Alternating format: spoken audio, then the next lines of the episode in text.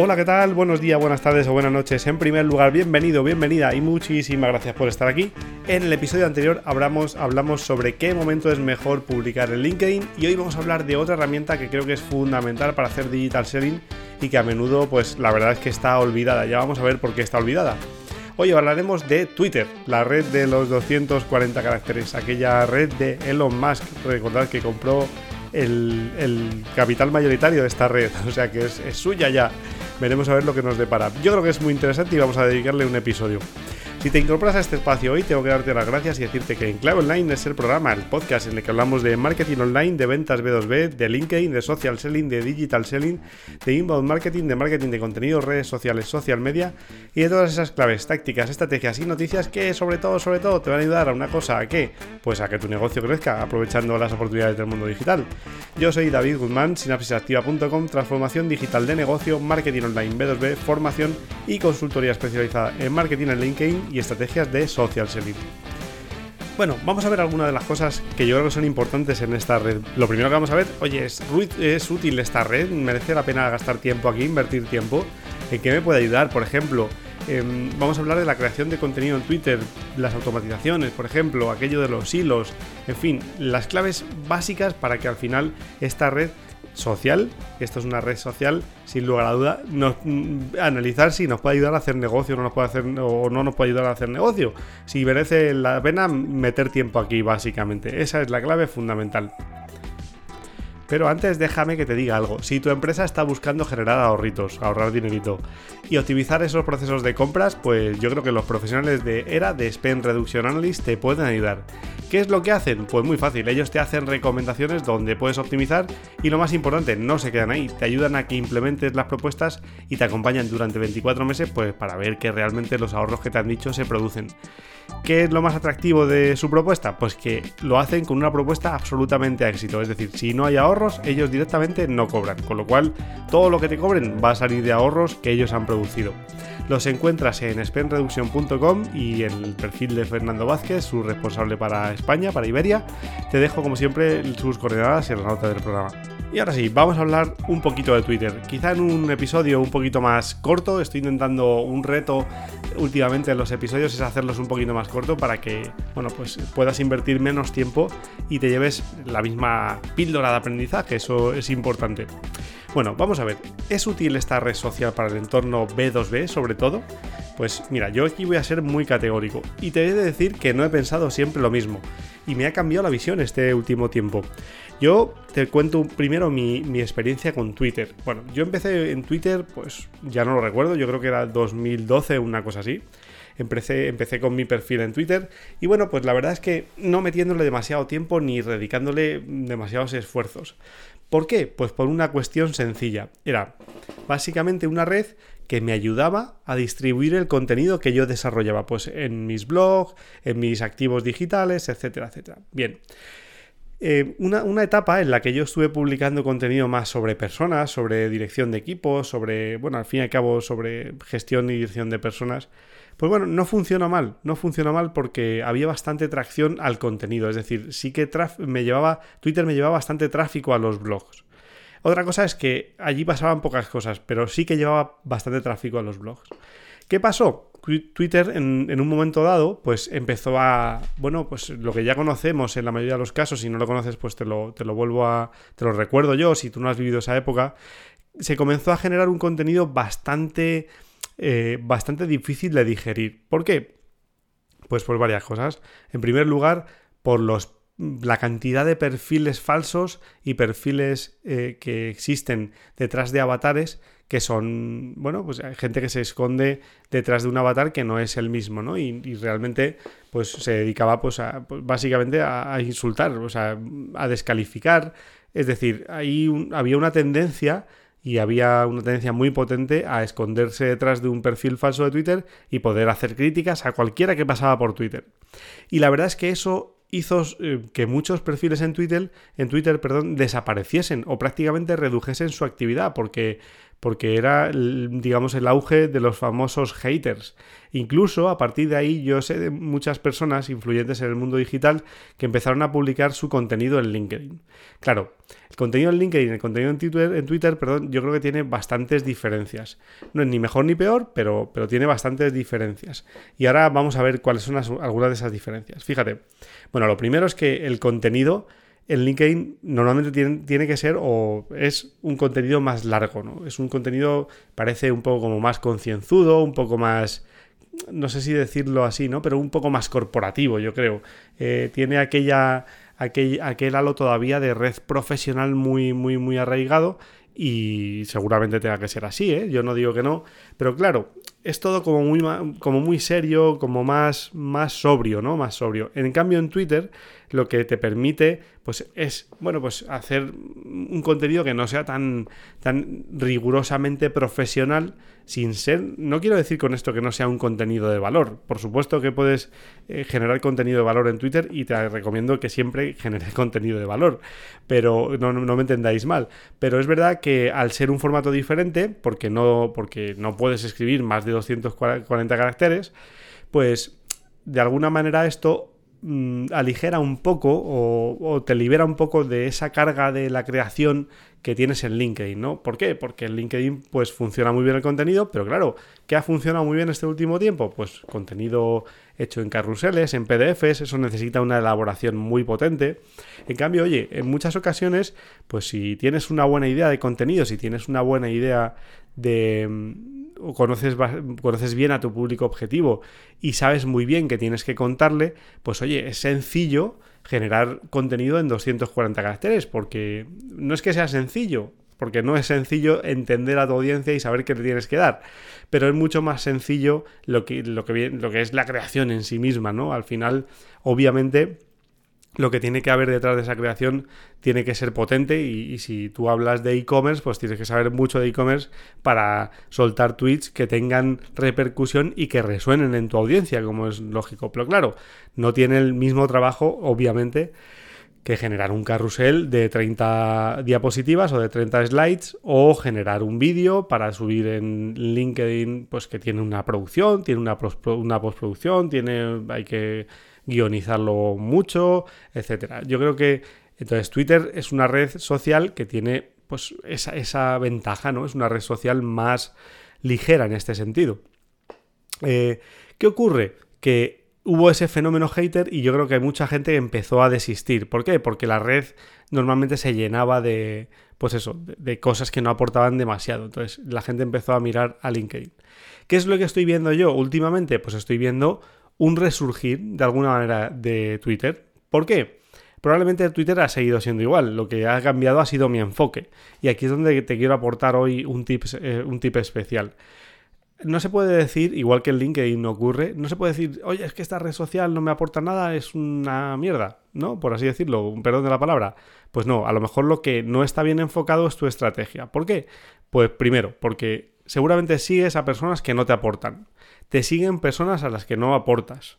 Esto se va generando un círculo ahí bastante, bastante maligno y, lógicamente acaba por, por sacarte del, de ese flujo, ¿no? Porque dices, oye, si no me aporta nada y aquí yo tampoco estoy aprendiendo nada o no estoy nutriéndome de alguna forma de esta red social, pues ¿para qué voy a dedicar horas y horas aquí? Pues, pues oye, lo voy a dedicar a otra cosa. Entonces, primer punto importante, yo creo que es muy importante y es clave ver a quién sigues en, en Twitter, perdón, para poder tener un contenido, para que tu muro puedas ver un contenido que sea más relevante para ti. El feed de LinkedIn tiene una, una particularidad, es que claro, como son 240 caracteres, pues ese feed pasa muy muy rápido, es decir, es eh, realmente hay, un reto a la hora de captar la atención de tus de, los, de las personas que te siguen. Imagínate, una persona que tiene 10 o 12 mil seguidores y... O, sigues más bien a, imagínate, una, cuenta con la que sigues a mil personas, si, si de, este, de estas mil personas un 10%, que ya es mucho, genera contenido, pues claro, tu, tu feed va a ir muy rápido, entonces tienes que estar pendiente para intentar detectar qué contenido es el que te aporta y que no se te escape, ¿vale? Y para eso la herramienta pues cada vez está más preparada porque puedes, bueno, configurar alarmas, Puedes generar listas para que no se te escape contenido de las personas a las que quieres seguir. Pero hay una clave en todo esto. ¿Por qué te digo que es interesante? Porque yo creo que se pueden generar conversaciones. Ya sabéis que nuestro claim es generamos conversaciones. Intentamos convertir eh, conversaciones de negocio. Y aquí se pueden generar conversaciones interesantes. Con los perfiles que realmente aportan, puedes establecer una comunicación one-to-one que para mí es muy potente, es muy, muy potente. Porque el perfil que realmente está detrás, fíjate, yo esta última semana he tenido una conversación con una persona bastante reconocida en el mundo digital y la he tenido, o sea, se ha iniciado a través de Twitter. Es verdad que luego pues he llegado a su canal de, a su comunidad de Discord, eh, etcétera, etcétera, pero realmente pues sí que empecé a seguirle la pista más en Twitter y pude y, se pudo generar esa huella, ¿no? De la que hemos hablado aquí en otras ocasiones en la marca personal, se ha podido generar esa huella que yo creo que deja, que deja, nunca mejor dicho, una huella positiva en ti y, y entablas esa conversación. Es decir, hay, personas que dicen, oye, es que las redes sociales no se venden, no se puede vender, esto es imposible y tal. Bueno, a ver, es que lógicamente la red social no es para vender, pero sí que te da la herramienta, o sea, sí la herramienta para generar esa conexión que te va a permitir en algún momento hacer, yo no digo vender, digo una transacción, tener una relación, tener una sinergia, mm, en fin, aprender. Em, Obviamente lo que queremos es vender, pero no todo es venta directa, ¿no? Esto es más complicado. Entonces, para mí en el mundo B2B también es muy importante. ¿Por qué? Porque las cuentas que realmente están generando contenidos eh, eh, si, te, si, vamos, eh, es muy sencillo llegar a las marcas a través de Twitter, por ejemplo, porque todas las marcas están poniendo y llevan mucho tiempo poniendo foco en Twitter. Desde la atención al cliente hasta mil cosas, ¿no? Tienen cuentas activas de sus CEOs para recibir opiniones. En fin, yo creo que a veces Em, incluso ahora que LinkedIn empieza a estar más saturado de mensajes, pues me da la sensación de que es una plataforma que nos puede ayudar a complementar toda la actividad que hacemos en LinkedIn y que a veces no es suficiente. Con lo cual, para mí, un punto positivo en Twitter. Obviamente hay que, hay que moldearlo. La creación de contenido, como te decía, yo creo que es más sencillo. Y hay otra particularidad que a mí particularmente, valga la redundancia, me gusta también, y es que hay herramientas muy potentes en torno a la automatización de las publicaciones. Hay gente que dirá, no, porque no se puede automatizar la publicación, porque si no tú no estás detrás, no le estás dedicando tiempo. Bueno, a ver, yo creo que automatizar del todo no, pero sí que puedes semi-automatizar, sí que puedes hacer creación, por ejemplo, de contenidos y puedes en parte puedes automatizar alguno de esos contenidos porque em, al final generar el contenido y estar delante de la pantalla en la hora a la que lo quieres publicar, que lo tienes que publicar, etcétera, a veces es muy complicado. Entonces, yo no digo, oye, voy a automatizar toda la cuenta y no voy a interactuar yo. No, no, yo te digo, tienes que estar detrás, pero vas a, vas a encontrar herramientas que te hacen la publicación mucho más sencilla. A diferencia de LinkedIn, por cierto, porque LinkedIn se resiste mucho a que, sus, a que haya herramientas de terceros que, generen automatizaciones. De hecho, las herramientas de publicación, de creación de contenido que, tenemos en LinkedIn, sinceramente, dejan muchísimo que desear porque desde el perfil personal es imposible que automatices algo con cierta calidad y que le guste al algoritmo de LinkedIn. Es muy complicado. En cambio, en Twitter, pues yo lo veo más sencillo. Luego hay una tendencia últimamente de la que te quería hablar y que yo creo que es interesante, que son los hilos. A medida que tú vas eh, teniendo un contenido y un discurso, pues es muy interesante generar hilos. ¿Qué es un hilo? Pues una secuencia de tweets. Una secuencia de 20-30 tweets. Sabemos que el límite en, Twitter son 240 caracteres, pero claro, si yo abro un hilo en el que consigo generar cierta, cierta interacción y cierta participación de los usuarios, pues creo que es muy potente porque al final eh, te da opción a, generar más contenido un poquito más largo, ¿no? Y a expresar un poco esas opiniones que en 240 caracteres, por cierto, para mí es el reto. Por ejemplo, últimamente hay mucho perfil de copywriter y claro, se nota que ellos dominan muy bien el escenario, ¿no? Porque dicen exactamente lo que tienen que decir en esos 240 caracteres. Al resto, pues obviamente nos, cuesta un poquito más. Pero en los hilos también se puede aprender mucho, se puede reflexionar mucho. Y luego tiene otra ventaja, y es que como es contenido más ligero, se consume de manera más fácil, más sencilla. No hace falta estar horas y horas pasando por el feed para leer algo que realmente tiene, tiene interés. En los hilos, cuando son de calidad y cuando son de personas que, bueno, tienen cierta influencia ya en Twitter, pues se generan conversaciones de las que puedes aprender mucho también. Así que yo te recomiendo no solo que generes tus propios contenidos, sino que también estés activo. ¿Cómo se está activo? Pues comentando hilos de otros, participando en hilos de otros. Eh, no lo sé, haciendo interacciones con personas que ya realmente tienen una atracción potente. Eso también de alguna manera te va a ayudar a crecer a ti en Twitter, porque es verdad que es una red con muchísimos millones de perfiles y es complicado destacar, es muy complicado destacar. Pero oye, si empiezas a generar comentarios en post de otros, empiezas a participar, empiezas a aportarles cositas en sus hilos, pues oye, quién sabe, en algún momento a lo mejor pues esas personas a las que tú has comentado y estás apoyando Mm, por un, principio que se llama el principio de reciprocidad, que siempre te recomiendo que lo apliques en todo. Yo no sé quién para darte consejos, ¿no? Pero yo creo que es un principio que hay que aplicar en la vida en general, pero en las redes sociales en particular. Pues por ese principio de, de reciprocidad, perdón, seguramente te vaya a llegar algo, algo bueno. Yo estoy convencido. A mí me ha pasado. Yo he dado mucho, pero también he recibido mucho en muchas ocasiones de perfiles maravillosos y créeme, o sea, puedes conocer a gente estupenda. Y luego, además de todo esto, pues también se puede intentar generar negocio a través de Twitter. Para mí es una herramienta de escucha social, de esas herramientas que te dicen lo que, lo que necesita la audiencia, porque la gente lo escribe básicamente. Si, si tienes una capacidad mínima de observación, te darás cuenta que puedes también tener esa capacidad de escucha, ¿no? De, de ver qué es lo que necesitan en un determinado ámbito. Y yo creo que, bueno, pues seguramente que esta compra por parte de Elon Musk, pues quizá lo haga mejor, ¿no? Y quite aquellas cosas que no son tan buenas, ¿no? Como aquellos perfiles falsos que solo se dedican a criticar, etcétera, etcétera. Bueno, yo me quiero quedar con lo positivo. Te animo a que utilices y lo pruebes Twitter y yo creo que, bueno, pues es una herramienta chula.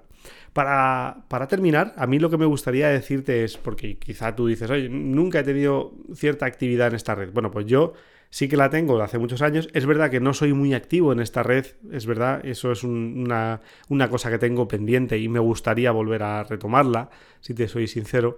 Pero sí que, sí que sigo a personas que yo creo que lo están haciendo estupendamente bien y que se puede aprender mucho de ellos cuando quieres aprender Twitter, sobre todo, ¿no? Yo te voy a mencionar algunas y hay muchas, hay muchísimas personas, ¿no? Pero para mí hay personas que lo hacen muy bien. Te voy a mencionar algunas de ellas. Fíjate, mira.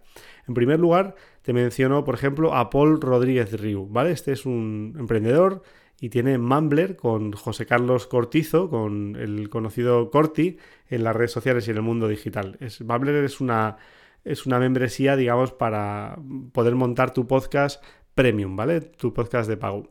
Luego hay algunos perfiles interesantes, pues, pues, por ejemplo, del mundo del copywriting. Por ejemplo, copy de incógnito, copywriter de incógnito. Eh, no, sé cómo se llama, no te puedo decir cómo se llama porque viene de incógnito. Pero ya le he escuchado en algún otro podcast, le sigo en Twitter y creo que. Y me gusta, me mola mucho su enfoque y cómo lo hace. Por ejemplo, emprendimiento, pues Nuria Col, ¿vale? De Soy como como. Muy interesante también, porque Nuria no solo habla de, de su no, no, solo habla de la disciplina para la que, digamos, donde emprende, ¿no? Que es alimentación saludable y todas estas cosas, sino que Nuria comparte en muchas ocasiones, yo creo que muy acertadamente comparte algunas cuestiones relacionadas con su emprendimiento digital y, la verdad es que hace hilos y conversaciones con gente que son muy interesantes. Víctor Correal, pues otro, otro podcaster interesante. Sune, pues igual, Sune Pod, si te gusta el podcasting, igual que a Víctor, le puedes seguir. Emilcar, pues el gran conocido Emilcar también del entorno del podcasting, yo creo que es muy interesante. Nahuel Casino, Nahuel yo lo conocí hace años, que no nos conocemos personalmente ni hemos eh, charlado nunca, pero sí lo conocí desde los tiempos en los que trabajaba con Joan Boluda en uno de sus proyectos y creo que Nahuel está haciendo una gran labor. La verdad es que hace poco escuché un episodio en un podcast de Nahuel con Paul y con José Carlos que la verdad es que me encantó por cómo, por cómo trataban el tema del emprendimiento y bueno, ahí la verdad es que tuvieron un momento de apertura con la audiencia bastante chulo. Si lo puedes escuchar, yo te lo dejaré en la nota del programa si quieres para que le eches un ojo. Otro tema, pues por ejemplo, empresas, startups, emprendedores digitales, ¿no? Em, empresarios digitales, pues por ejemplo Nacho González, el antiguo, el fundador, entre otras cosas, de Infojobs, pues un auténtico monstruo. Jordi García, pues si quieres aprender de membresía, pues igual Jordi García te puede, te puede ayudar. y puedes aprender de él. Iñaki Arrola, pues oye, si tienes que aprender del mundo startups, inversiones, financiación, pues yo creo que muy interesante seguir a Iñaki. Y seguiría aquí un montón de tiempo, pero me quedaría, me comería todo el tiempo del episodio y no quiero alargarlo esto mucho más. Si quieres sigue a cualquiera de ellos porque te van a llegar a personas más interesantes si cabe aún y yo creo que no te, va, no te van a defraudar. Al, final yo sigo a gente, como ves, muy diversa y de diferentes disciplinas, sobre todo porque me gusta mucho aprender, me gusta mucho aprender de todo y, para mí es, es, un placer, la verdad es que seguir a todos ellos y ver lo que escriben, a ellos y a otros muchos más. Así que nada, te animo a que los sigas y verás cómo no te arrepientes en absoluto. Y nada más, hasta aquí el episodio de hoy. Espero que te haya gustado, que te ayude y oye, si es así, pues como siempre te agradezco que lo compartas en tus redes sociales, con tu entorno, con tus amigos, con tus enemigos, con quien tú quieras, con tus compañeros. En fin, recuerda que si necesitas tú o tu equipo aprender sobre LinkedIn a mayor velocidad o social selling o digital selling, y necesitas generar más oportunidades de negocio, pues oye, me encuentras en sinapsisactiva.com, por, por supuesto en LinkedIn, como David Guzmán, y tienes un ebook gratuito en sinapsisactiva.com sobre LinkedIn para que puedas comenzar a aprender y aplicar, nada más descargarlo. Y ahora sí, muchas gracias por estar ahí, por tus valoraciones de 5 estrellas en Apple Podcasts y Spotify, por tus comentarios y likes en iVoox, y gracias, gracias, gracias por seguirme al otro lado. Nos vemos la semana que viene con más contenido para convertir conexiones en conversaciones de negocio. Muchas gracias.